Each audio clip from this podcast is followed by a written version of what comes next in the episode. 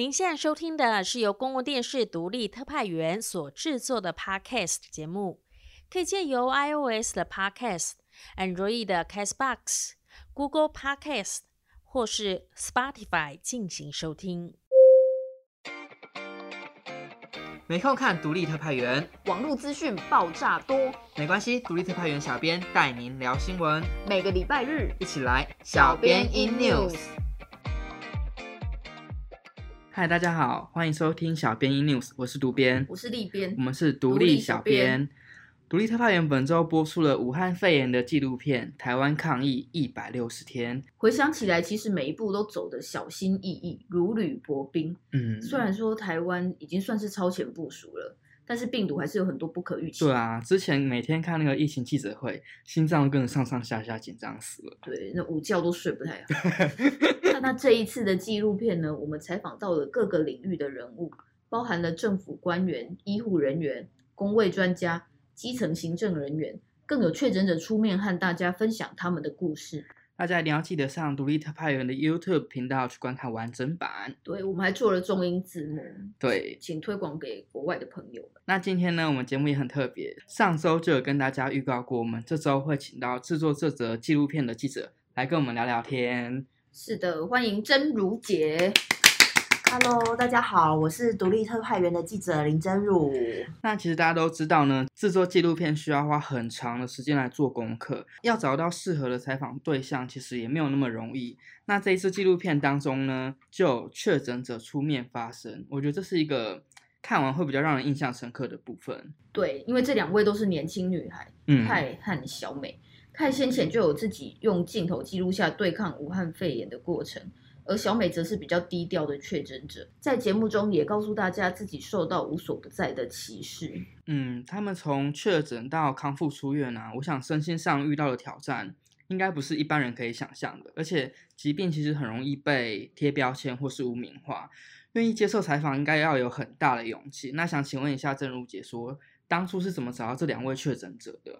嗯，要找确诊者确实是动员了身边所有的朋友，而且其实过程中呢，我们也有接触到几个知名新闻事件的主角，嗯，也有跟个案通到电话，但后来啊都被拒绝录音录影。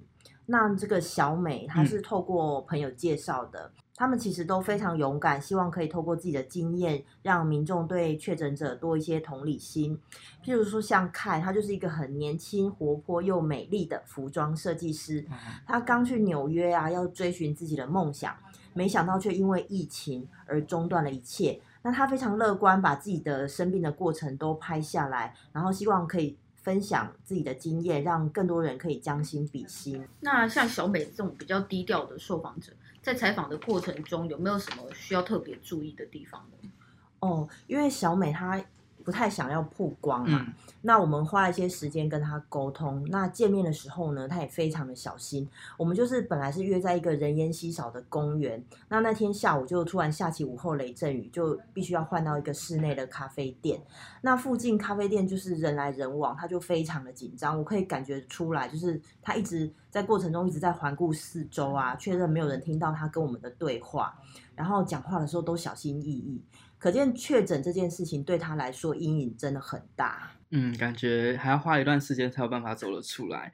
那另外这支纪录片里面呢，也有许多医护人员说出了自己的心声。对啊，看了之后真的觉得很感人。因为不可预测的疫情，他们不仅在工作上压力紧绷，也会担心自己有被感染的风险。嗯，害怕会造成家人或同事的困扰。那郑荣杰这次采访应该也跑了不少次的医院，没有发生什么比较印象深刻的事情？有一次我们去桃园医院的负压病房采访的时候，刚好当天啊就有一个确诊者，呃，有一个确诊个案要进来。嗯，那原本呢、啊，我们是在走道上拍摄嘛，然后那个就是护理人员就提醒我们说，我们一定要进去旁边的小房间，所以我们就马上被关进走道旁边的一个小会议室。嗯，那等到那个确诊者通过了，然后整个走道完全消毒了，我们才可以再出来。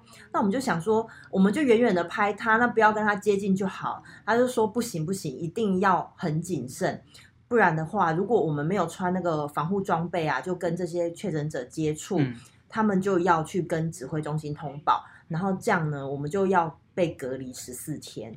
我想问一个问题，嗯，就是当他们确诊者被送进来的时候，你们是知道说哦有有确诊者要进来，然后那状况是就是是很惊慌失措的吗？哦，不会，其实。呃，这中间应该都是有一定的流程，就是指挥中心他会分配说这个病人要去哪一个医院，然后他会先跟这个病人通报好，这个医院呢就要从就是联络警卫所有清洁清洁人员，然后就是跟着这一个病患，他从后送，然后到进门，然后到进医院，然后到进电梯，到上负压病房，都全部有一定的流程，包含他要进电梯就是。就是有一个专用的电梯，嗯、然后清洁人员就跟在他后面，他经过的地方就开始消毒，立刻消毒。对，他摸过的东西就马上消毒。哦、然后警警卫人员要清空那一整个动线，所以其实一般人是不会跟他们有近距离的接触的。哦，那他们是躺着被送进来，还是其实还有行动力？看状况啊。那一阵子进来的都是年轻人，年轻人就是确诊的那个军舰上面的军人，哦、对。都是还蛮健康，可以自己走进来。但是如果是那种重症的话，就是就是有不一样，就可能会躺着进 或者是移，就是会转移到不同的病房，他可能就是躺着的状态。哎、嗯，我觉得这样听起来好像防疫的 SOP 建立的还算蛮明确的，啊、就一点小细节都不能放过，所以台湾的防疫到现在才能这么成功。嗯，不过我还很好奇一件事情，像是真如姐和我们的摄影小赖哥自己也都是有孩子的家长，那家人知道你们要去做。像武汉肺炎相关的专题的时候，会不会有点担心呢？嗯，其实每次去完医院啊，我们都会消毒器材，然后手都会洗干净。但是家人还是难免会有点担心。嗯，像那次我们要采访那个确诊者啊，那摄影记者的太太啊，就早上就放一瓶酒精在他的鞋子里面 怎么那么低调放？对，然后。叫他们消毒干净之后再回家。嗯，然后那天我出门前也没有先告诉家人说我要去采访确诊者啦，然后就是回去之后才告诉他们，就说哎，我今天有跟一个确诊者见面。然后我宣布的时候，在大家就是在饭桌上通通通都沉默了，就沉默了十几秒钟这样。然后后来我就。想想我就很理直气壮跟他们说，哎，我都有消毒干净，而且人家都已经三彩阴出院了，就其实是很安全的。你们要有正确的观念，是没有人是愿意生病的，而且他们都已经确认没有问题才出院嗯。嗯，其实人真的很容易因为无知而感到害怕，但这或许也就是这支纪录片存在的意义，让更多人可以了解这个疾病，减少一不需要的误解。嗯，而且不仅仅是针对确诊者。所有第一线的人员都是如此，他们用尽了心力在和病毒对抗。如果还要被贴标签或是被异样的眼光看待，真的是蛮不公平的。真的，我真的不懂那些歧视医护人员的人到底在干嘛。对啊。那除了人物的采访，纪录片也有提到研发疫苗与快筛试剂的最新进度哦。快筛试剂目前应该算是已经开发完成了，正在申请制造的许可。检验时间呢，未来可以缩短到只要十分钟。但大家比较关心的疫苗呢，可能就还要再等一段时间了。目前还在进行动物实验的阶段，预计在二零二一年进入人体临床试验。到第三期可能会需要多达两千人参与试验才可以。对啊，问题就来了，台湾的防疫做得很好，所以确诊的个案比较少，临床的试验要怎么进行就是一个大挑战。未来就可能需要和国际合作，才有办法走到下一关。那这次纪录片我们也有采访到阿中部长这个问题。对啊，听说很不容易才约访到。对，因为阿中部长实在太忙了，真的。从我们送出那个企划案到真的跟他见到面，大概经过快两个月的时间，超久的。那阿中部长对于疫苗的研发有什么看法？哦，他有跟我们打包票，因为台湾抗疫过程啊，得到很多国际的关注。虽然我们不会有可能立即加入 WHO 或是 WHA，嗯，但是呢，跟国际的实质合作绝对会进展的很快。嗯，希望能够赶快听到好消息，因为国际的疫情还是很严重。真的啦，希望能够台湾 can help 多一点，全世界都能赶快走过这一段比较艰困的时刻。对啊，我们能够走到今天也是很不容易。我看到纪录片的那个结语，就跟立边说：“天哪，也太感人了吧！”我的天。对啊，有很多千言万语。好了，我真的觉得结语写得很感人，但是里面提到的学习包容，我觉得我可能还在学习，因为在防疫这段过程，我可能。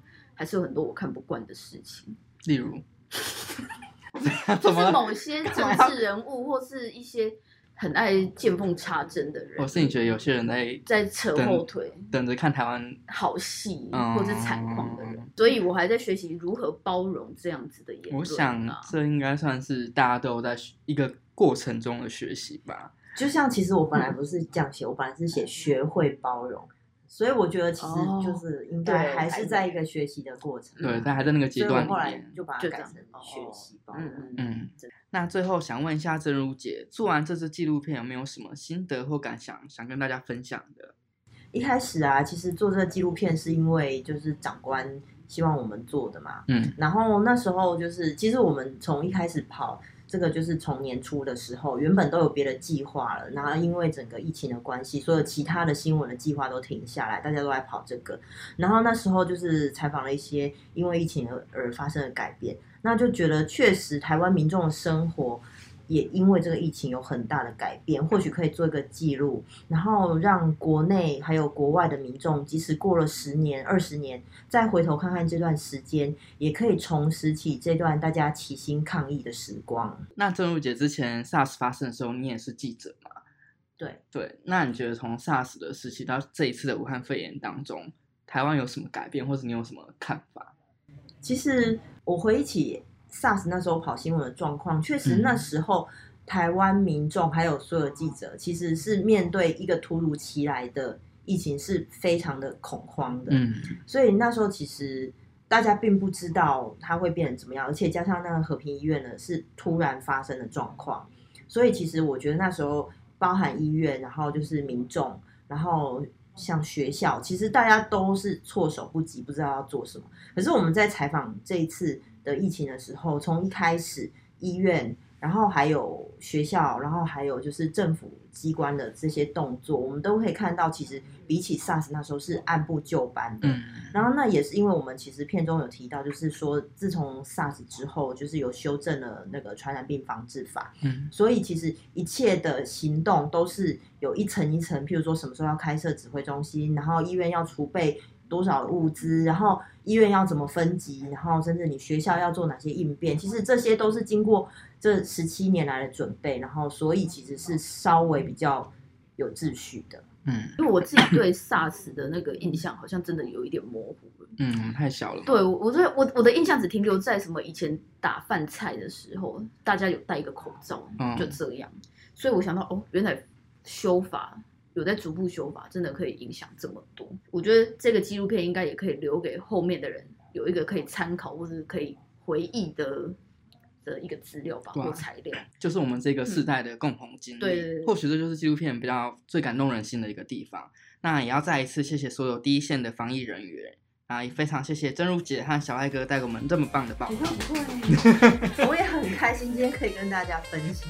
那如果你还没有看本周的纪录片，赶快去 YouTube 频道收看，别忘了帮我们订阅、按赞还有分享哦。我是主编，我是立编，土力小编与您下周再见。